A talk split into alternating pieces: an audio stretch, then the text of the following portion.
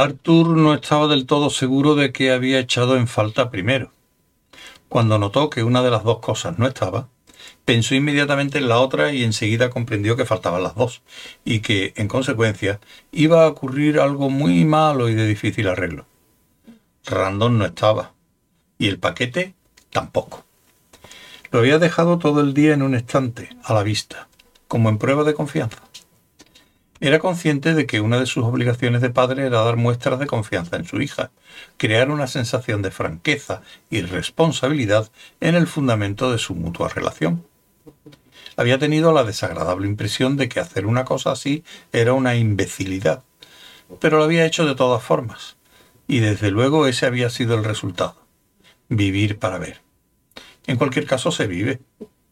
Y además se tiene miedo. Arthur salió corriendo de la cabaña. Era a media tarde, la luz se iba amortiguando y se preparaba una tormenta. No vio a Random por parte alguna, ni rastro de ella, preguntó. Nadie la había visto. Todos volvían a recogerse a sus hogares. A las afueras del pueblo soplaba un poco de viento, levantando cosas a su paso y lanzándola peligrosamente por todos lados. Se encontró con Trashbark y le preguntó. El anciano lo miró impasible y señaló en la dirección que Arthur más temía, la que le había indicado su instinto. Pero ahora estaba seguro. Random había ido a donde pensaba que él no la seguiría. Miró al cielo, que estaba sombrío, cárdeno y veteado, y se le ocurrió que era la clase de cielo por donde los cuatro jinetes del Apocalipsis cabalgarían sin sentirse un puñado de perfectos imbéciles lleno del más negro presentimiento, acometió la senda que llevaba al bosque en el siguiente valle. Las primeras gotas de lluvia empezaron a salpicar el suelo mientras él intentaba correr arrastrando la pierna. Randon llegó a la cresta de la colina y miró al siguiente valle. La ascensión había sido más larga y penosa de lo que había pensado. Le preocupaba un poco que no fuese buena idea hacer aquella excursión de noche pero su padre se había pasado todo el día cerca de la cabaña, haciendo como que no vigilaba el paquete. Al fin tuvo que ir a la fragua a hablar con Strinder de los cuchillos, y Random había aprovechado la ocasión para salir corriendo con el paquete. Estaba completamente claro que no podía abrirlo allí mismo, en la cabaña, ni siquiera en el pueblo. Podría aparecer delante de ella en cualquier momento, lo que significaba que tendría que ir a donde no la encontrara podía detenerse allí mismo, donde estaba. Había tomado aquel camino con la esperanza de que no fuese tras ella, pero aunque la siguiera jamás la encontraría entre los árboles de la colina a la caída de la noche y bajo la lluvia. Mientras subía la colina, el paquete no había dejado de agitarse bajo su brazo. Era un objeto agradablemente grande.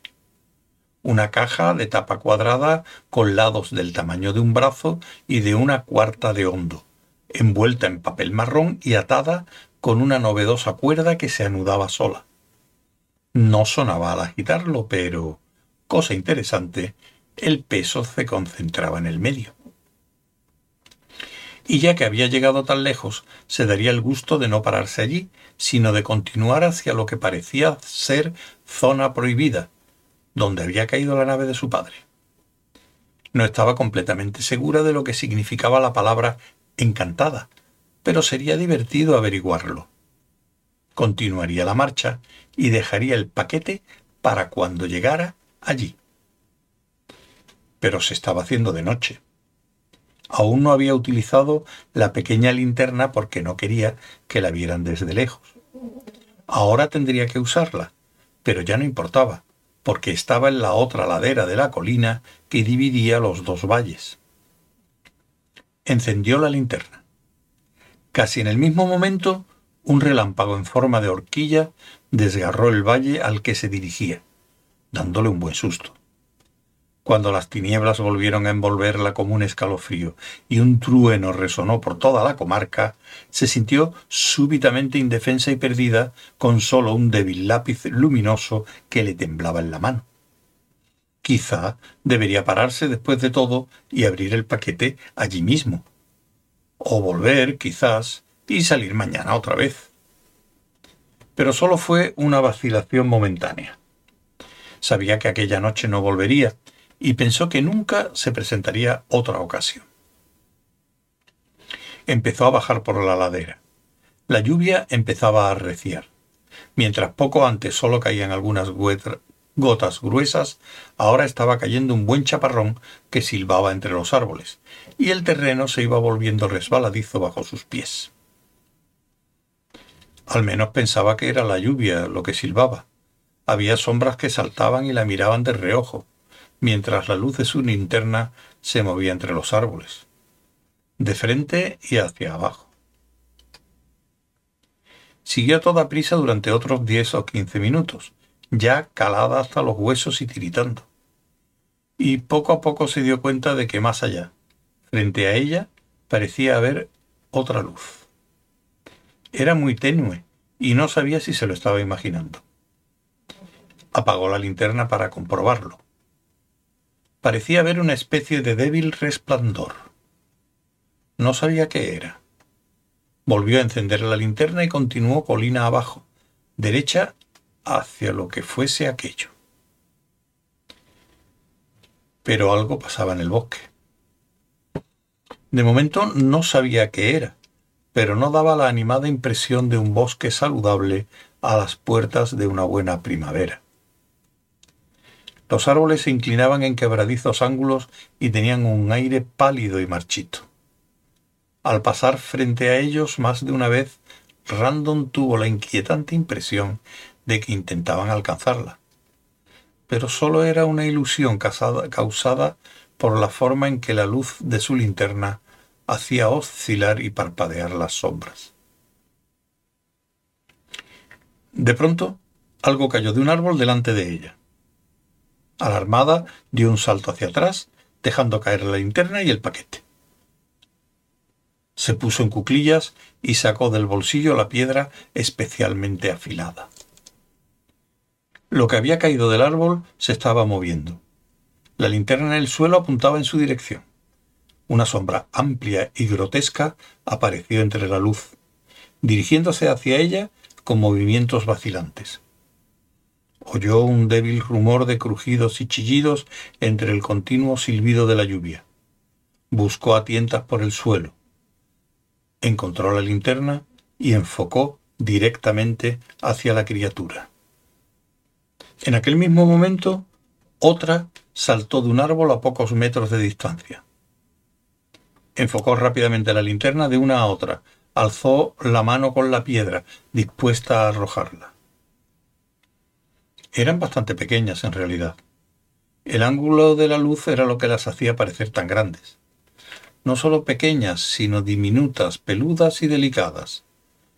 Y había otra, que caía ahora de los árboles cruzó el rayo de luz, de modo que la vio claramente.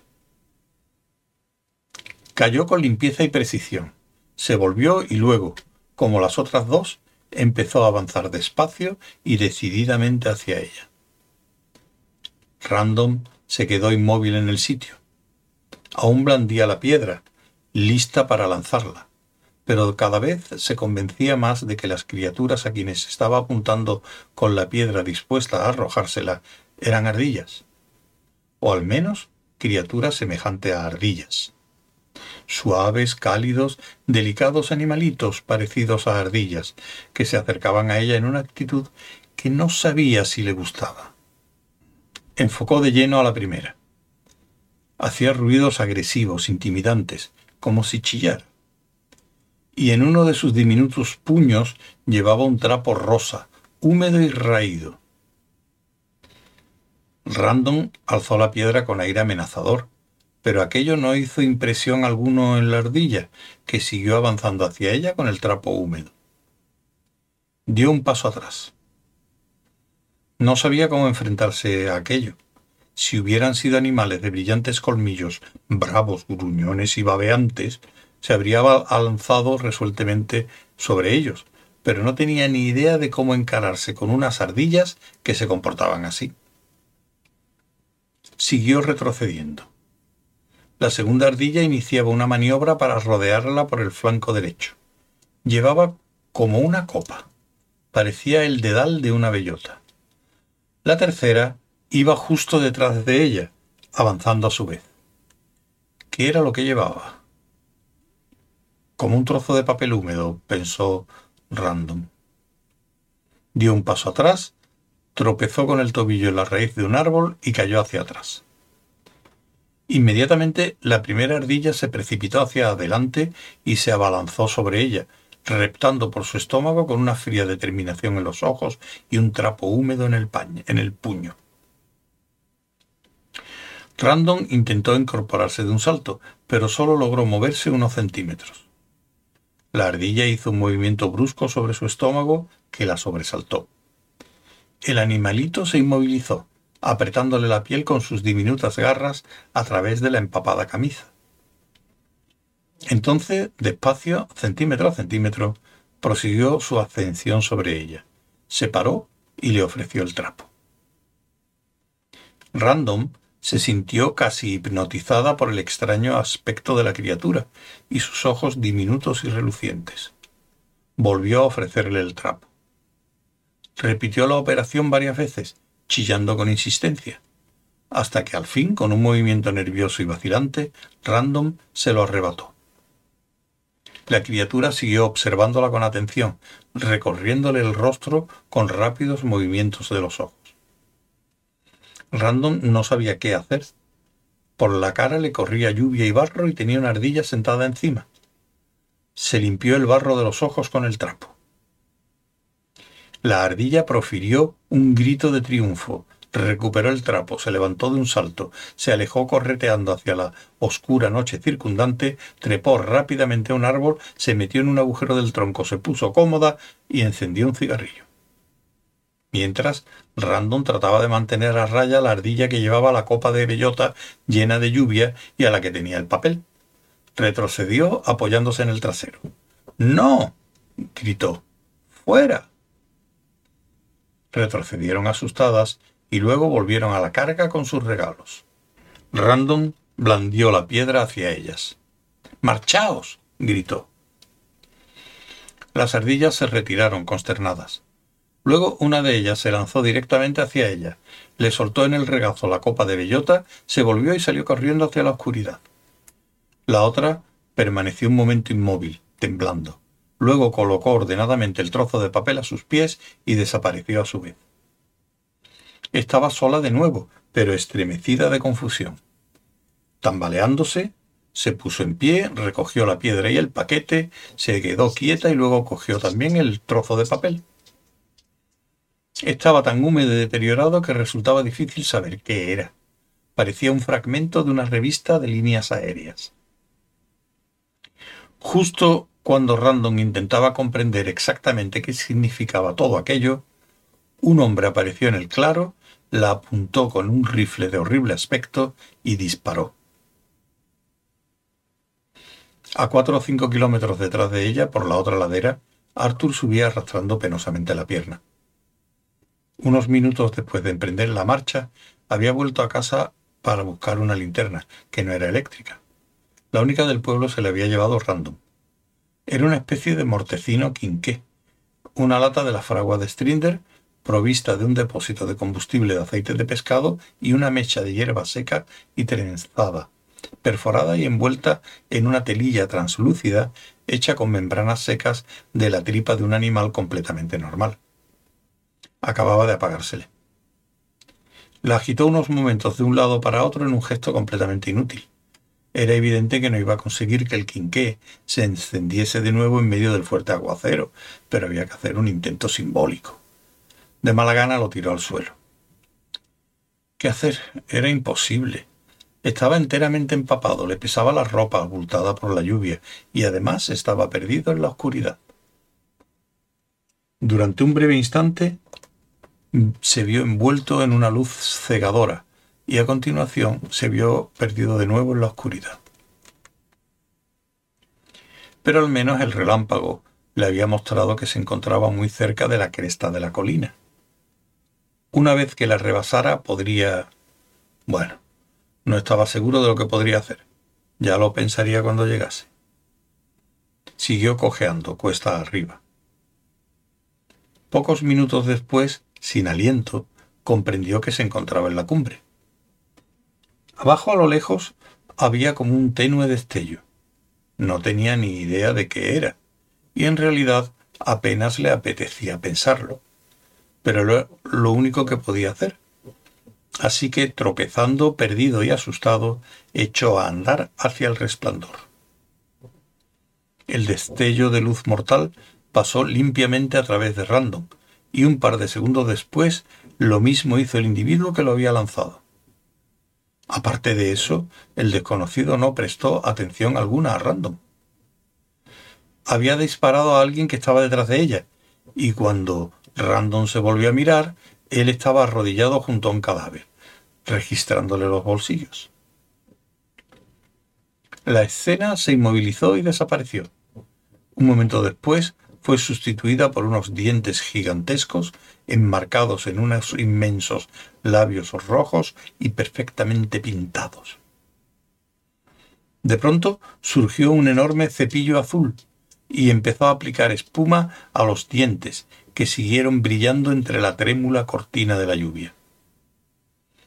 Random parpadeó dos veces y entonces lo entendió. Era un anuncio. El tipo que le había disparado formaba parte de una película holográfica de las que se proyectan en los vuelos. Ya debía estar muy cerca de donde se había estrellado la nave. Evidentemente algunos de sus dispositivos eran más indestructibles que otros. El siguiente kilómetro de su excursión fue especialmente penoso. No solo tuvo que vérselas con el frío, la lluvia y la oscuridad, sino también con los fragmentados y revueltos restos de los mecanismos de distracción de a bordo. A su alrededor, naves espaciales, coches a reacción y helípodos se estrellaban y explotaban continuamente, iluminando la noche. Gente de malvado aspecto con extraños sombreros hacía contrabando a través de ella con drogas peligrosas. Y en un pequeño claro a su izquierda, la orquesta y coros de la Ópera Estatal de Hyopolis ejecutaba la marcha de la Guardia Estelar de Hanjakantain, que cierra el acto cuarto del Blamvel Anum de Wont de Rizgar. Y entonces llegó al borde de un cráter burbujeante de muy desagradable aspecto.